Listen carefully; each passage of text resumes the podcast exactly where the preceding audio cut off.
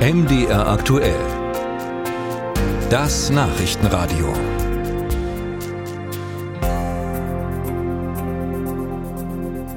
Die Ukraine steht vor einem weiteren Kriegswinter. Präsident Volodymyr Zelensky bereitet sein Land deshalb schon einmal darauf vor, dass er dann noch mehr russische Luftangriffe erwarte, etwa auf die Energieversorgung des Landes. Und gleichzeitig betonte er, dass die ukrainische Luftverteidigung inzwischen dank westlicher Militärhilfe deutlich besser aufgestellt sei. Und mehr noch, es deutet sich an, dass die Ukraine mit weiteren umfangreichen Hilfen rechnen kann. Aus Berlin heißt es etwa, die Bundesregierung könnte ihre Militärunterstützung für Kiew im nächsten Jahr sogar verdoppeln. Darüber reden wir gleich mit der Vorsitzenden des Bundestagsverteidigungsausschusses, mit Marie-Agnes Strack-Zimmermann von der FDP und dabei dürfte auch eine Rolle spielen, wie sich die europäischen Partner verhalten werden. Über das heutige Treffen der EU-Verteidigungsminister in Brüssel berichtet Helga Schmidt. Die Europäer wollen ihre Waffenhilfen für die Ukraine aufstocken. Der Winter steht vor der Tür und damit auch die Sorge der Militärs vor gezielten russischen Angriffen wieder auf Stromleitungen, auf Heizkraftwerke und auf Wasserleitungen, so wie im letzten Winter. Luftabwehr ist dafür nötig, aber auch andere Waffen und bisher wurde ein großer Teil davon aus einem europäischen Gemeinschaftstopf finanziert. Länder, die Waffen aus eigenen Beständen abgaben, bekamen den Wert aus EU-Geldern erstattet. Jetzt ist der Topf aber fast leer und deshalb will EU-Chefdiplomat Borrell neue Quellen anzapfen. Ihm schwebt vor, dass die Mitgliedsländer frisches Geld einzahlen, viel Geld, 20 Milliarden Euro für die kommenden vier Jahre.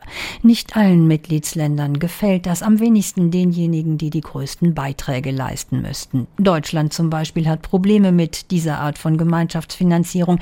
Die Bundesregierung will, dass bei der Verrechnung zumindest die eigenen nationalen Hilfsleistungen mit angerechnet werden. Das ist bisher nicht der Fall, sollte sich aber jetzt ändern, so die Forderung aus Berlin auch, weil man da gerade beschlossen hat, dass Deutschland seine eigene Militärhilfe für die Ukraine verdoppeln wird auf 8 Milliarden Euro im kommenden Jahr. Helga Schmidt berichtete aus Brüssel. Und darüber wollen wir reden mit der FDP-Politikerin und der Vorsitzenden des Verteidigungsausschusses im Bundestag, mit Marie-Agnes Strack-Zimmermann, jetzt bei uns am Telefon. Guten Morgen zu Ihnen. Guten Morgen. Frau Strack-Zimmermann, hat die Bundesregierung noch Geld, um auch diesen europäischen Militärtopf füllen zu können? Ja, das äh, hat die Bundesregierung und das muss sie auch haben. Denn äh, das, was wir seit Monaten sagen, dass die Verteidigung der Ukraine ja auch unsere Sicherheit betrifft. Insofern ist es sehr klug, sich daran zu beteiligen. Aber in der Tat ist es auch eine Gemeinschaftsleistung. Und da sollten und müssten unsere europäischen Partner ihrem Bruttoinlandsprodukt entsprechend eben auch einsteigen. Muss da verrechnet werden, also mit den nationalen äh, Hilfen, die da auf den Weg gebracht werden? Die Rede ist ja jetzt von einer Verdopplung. Statt 4 Milliarden jetzt 8 Milliarden im nächsten Jahr, alleine Deutschland.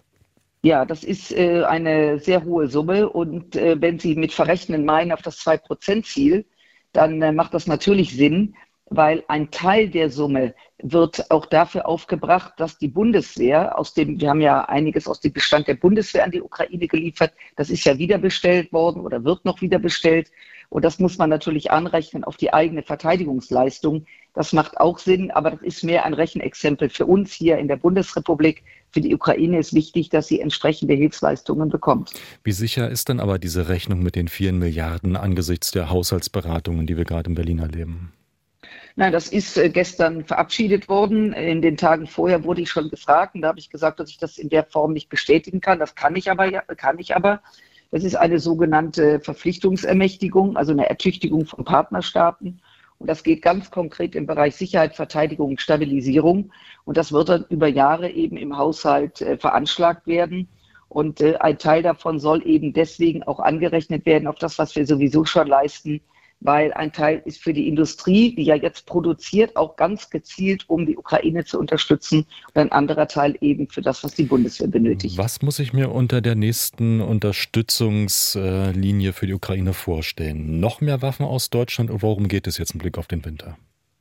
Naja, es geht um ganz vieles. Sie müssen sich vorstellen, dass die Soldaten in der Ukraine warme Kleidung brauchen. Äh, die schon produziert ist und zum Teil auch schon geliefert worden ist. Dann muss die zivile Infrastruktur geschützt werden. Sie haben gerade in Ihrem Beitrag darauf hingewiesen, äh, dass Russland ja diese perfiden Angriffe immer fährt äh, eben auch auf zivile Ziele, auf Elektrizitätswerke, weil man will ja sozusagen die Ukraine von innen auch so schwächen, dass sie eben aufgrund der Kälte nicht mehr kämpfen kann. Das heißt auch in diesem Bereich. Also das ist militärisches Material, das sind auch Waffen, äh, das ist all das, was die Ukraine braucht, um zu überleben. Denn okay. die Angriffe der Russen, wenn ich das noch sagen darf, sind massiv und wir dürfen nicht aus den Augen verlieren, dass Russland selbst von Nordkorea und dem Iran ununterbrochen äh, das wissen wir, ähm, ununterbrochen mit Waffen versorgt werden und deswegen dürfen wir die Ukraine nicht im Stich lassen. Reden wir dann auch wieder über den Taurus-Marschflugkörper? Naja, Sie kennen die Diskussion, das ist jetzt äh, für Ihre Zuhörerinnen und Zuhörer keine Überraschung. Seit April bittet die Ukraine darum. Äh, ich persönlich bin der Meinung, dass man ihnen das zukommen lassen sollte und auch viele Kolleginnen und Kollegen. Es geht natürlich jetzt aller, allererstes um die Luftabwehr. Da machen wir sehr, sehr viel um die Raketen, die eben auf die Infrastruktur, ähm, äh, auf die die angegriffen wird, auch abwehren. Das passiert auch relativ erfolgreich. Aber bei diesen massiven Angriffen muss da eben noch mehr gemacht werden. Und äh, ja, es geht natürlich auch darum, die Zufuhr, also das heißt der ganze Nachschub, der die für die russische Armee läuft. Der läuft zum Teil über unterschiedliche Strecken, auch über die Brücke von Kertsch in, äh, auf der Krim. Und wenn man das weiß, muss man diese Zufuhr natürlich unterbrechen.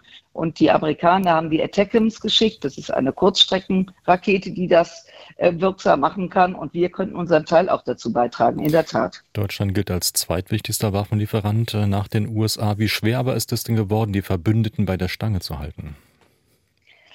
Ja, ein Krieg, der im Februar zwei Jahre lang geht, wissen Sie, das ist ja genau das, auf was Putin zählt. Erstens, dass wir uns, also dass wir in Europa sehr geschlossen anfangen zu diskutieren. Er zählt darauf, auf den Zeitfaktor. Nach dem Motto, wie lange haben die Europäerinnen und Europäer die Nerven, die Ukraine zu unterstützen? Und wir sollten gute Nerven haben, denn ähm, dann wäre alles, was wir bisher getan haben, ja umsonst gewesen, wenn wir das jetzt nicht aushielten.